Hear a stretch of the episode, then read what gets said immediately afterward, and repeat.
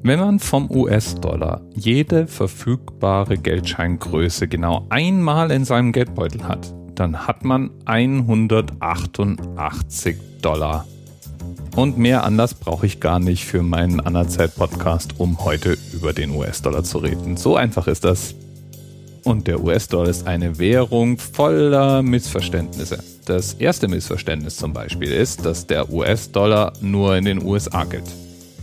Und da meine ich jetzt nicht, dass es natürlich in anderen Regionen, zum Beispiel in Kanada, auch noch Dollar gibt, nämlich die kanadischen Dollar. Nein, ich meine den US-Dollar, die offizielle Währung der Vereinigten Staaten. Der gilt nämlich auch noch in Bonaire, wo immer das ist, auf den britischen Jungferninseln, in Ecuador, in El Salvador, in Liberia, auf den Marshallinseln, in Mikronesien, in Osttimor, in Kambodscha, Palau, Panama, Sabah, Simbabwe, Sint Eusthaus, Okay, verhaspelt. Sind Eustatius und auf den Turks und den Caicos-Inseln. Ist also eine ganze Menge Ländereien, die nicht zu den USA gehören, trotzdem fest in US-Dollar-Hand sind. Auf den einzelnen Dollarnoten jedenfalls sind typischerweise Präsidenten, ehemalige Präsidenten aufgedruckt. Auf der 1-Dollar-Note ist das George Washington. Auf der 2-Dollar-Note, jawohl, die gibt's auch, ist es Thomas Jefferson. Bei den 5 Dollar ist das Konterfei von Abraham Lincoln abgedruckt. Wir haben Alexander Hamilton auf der 10-Dollar-Note, Andrew Jackson auf der 20-Dollar-Note. 50 Dollar wird geziert von Ulysses Grant. Dann hätten wir noch Benjamin Franklin auf dem 100-Dollar-Schein und da endet es. Es gab aber bis 1945 noch eine ganze Reihe weiterer Größen. Und zwar gab es einen 500-Dollar-Schein, einen 1000-Dollar-Schein, es gab sogar einen 5000 und einen 10.000-Dollar-Schein. Und vollkommen den Vogel abschießen tut meiner Meinung nach der 100.000 Dollar Schein, auf dem Woodrow Wilson abgedruckt war. Ist nicht im Umlauf, wäre aber trotzdem ein legales Zahlungsmittel.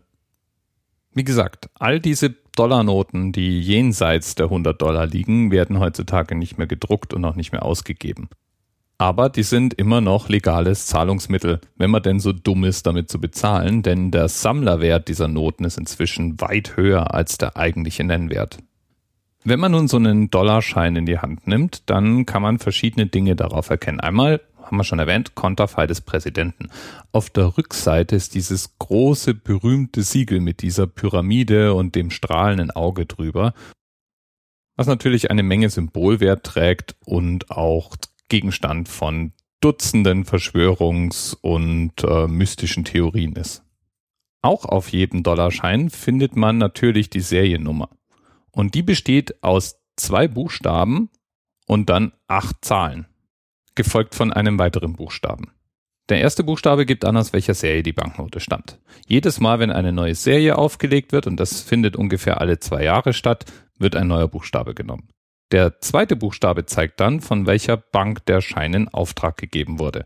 Da ist A für Boston, B New York, Philadelphia, Cleveland, Richmond in Virginia, Atlanta, Chicago, St. Louis, Minneapolis, Kansas City, Dallas und San Francisco. Wir haben also die Buchstaben von A bis L. Ja, und der hintere Buchstabe ist so eine Art Überlaufschutz. Der zählt immer eins weiter, wenn die acht Ziffern überlaufen würden. Wenn man also wieder bei der 0000001 anfangen muss, dann wird auch der Buchstabe 1 weitergerechnet. Der US-Dollar gehört zu den meistgefälschten Währungen der Welt. Das hat ganz viele verschiedene Gründe. Das eine ist natürlich, dass der US-Dollar in relativ kleinen Stückelungen schon zu haben ist. Also 1 Dollar, 2 Dollar und 5 Dollar Noten machen es relativ einfach, auch kleine Zahlungen mit eben Geldscheinen zu leisten. Das zweite ist, der US-Dollar ist auch noch in den eher älteren Varianten vollwertiges Zahlungsmittel. Das heißt, wenn ich mit einem uralten Geldschein irgendwo bezahlen will, kann ich das tun. Es wurde ja niemals ein komplettes Remake ausgerollt. Es gibt nur verschiedene unterschiedlich alte Serien mit dann unterschiedlichen Sicherheitsfeatures, wobei das wirklich überschaubar wenige sind. Und das finde ich ganz interessant. In meinem vorherigen Leben habe ich mal in einem kaufmännischen Beruf gearbeitet und durfte mal eine Fälschungsschulung über mich ergehen lassen. Da wurde mir beigebracht, wie man denn Fälschungen erkennt und wie denn eigentlich die Euronoten im Vergleich zu anderen Währungen zu sehen sind. Und dabei habe ich gelernt, dass in Deutschland die höchstmöglichen Sicherheits- und technologischen Standards herrschen, was das Drucken von Währung angeht. Selbst der Euro kann in unterschiedlichen, sagen wir mal, Güteklassen produziert werden. Da gibt es nice to have and must have Features, die auf die Banknoten aufgebracht werden müssen. Und selbst der minderwertigste Euro-Druck ist immer noch mit wesentlich mehr Sicherheitsfunktionen ausgestattet als eine durchschnittliche Dollarnote. So Dinge wie Hologramm, durchsichtige Teile des Geldscheins, eingewebte Metallstreifen und so weiter, waren bei Dollars bisher nur sehr schwer einzuführen. Es hatte zum Teil technische Gründe, es hat aber auch zum Teil Akzeptanzgründe. Der Amerikaner liebt einfach seinen Dollar. Deswegen gibt er ihm auch alle möglichen Spitznamen. Also zum Beispiel nennt er seinen Dollar gerne Buck. 10 Bucks sind 10 Dollar. 100 Dollars werden large genannt. One large, two large. Und 1000 Dollar werden häufig als grand bezeichnet. One grand, two grand, three grand. Und diese Spitznameritis, die setzt sich fort. Also auch bei den kleinen Münzen und so weiter. Gibt es den Dime oder den Quarter. Also Münzen in verschiedenen Größen mit eigenen Namen. Und vielleicht zum Abschluss nochmal kurz zu dem mysteriösen Zeichen, das es auf jedem Dollarschein gibt.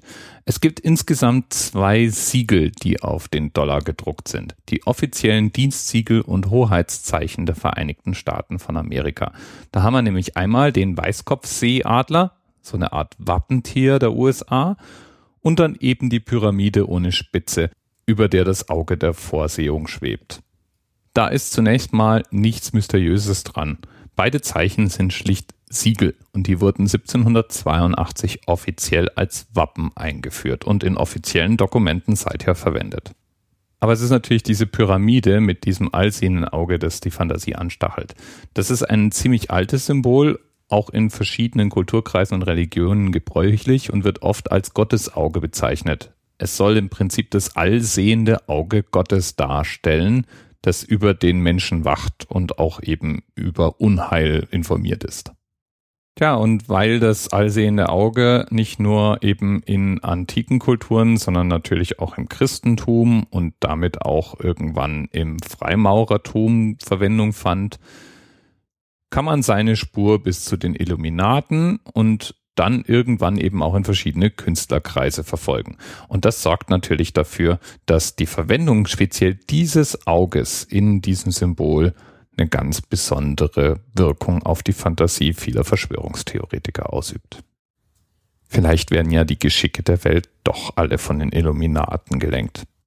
Falls du zufällig Mitglied in Illuminatenorden bist, und uns da aufklären möchtest, hinterlass doch mal einen Kommentar im Blog oder einen Audiokommentar, den man an den Podcast hängen kann. Würde mich echt mal interessieren. Ich vermute allerdings, ich habe keine Illuminaten in der Hörerzahl. Und deswegen werden wir es wahrscheinlich hier und jetzt nicht so richtig aufklären können. Und damit habe ich jetzt einen Bogen geschlagen von der Zahl 188 Überwährungen bis hin zu den Illuminaten. Bin zufrieden mit mir und wünsche dir noch einen schönen Tag. Bis bald. TMRS 10, 9, 8. The experience of 47 individual medical officers. Was hier über die Geheimzahl der Illuminaten steht. Und die 23. Und die 5. Wieso die 5? Die 5 ist die Quersumme von der 23.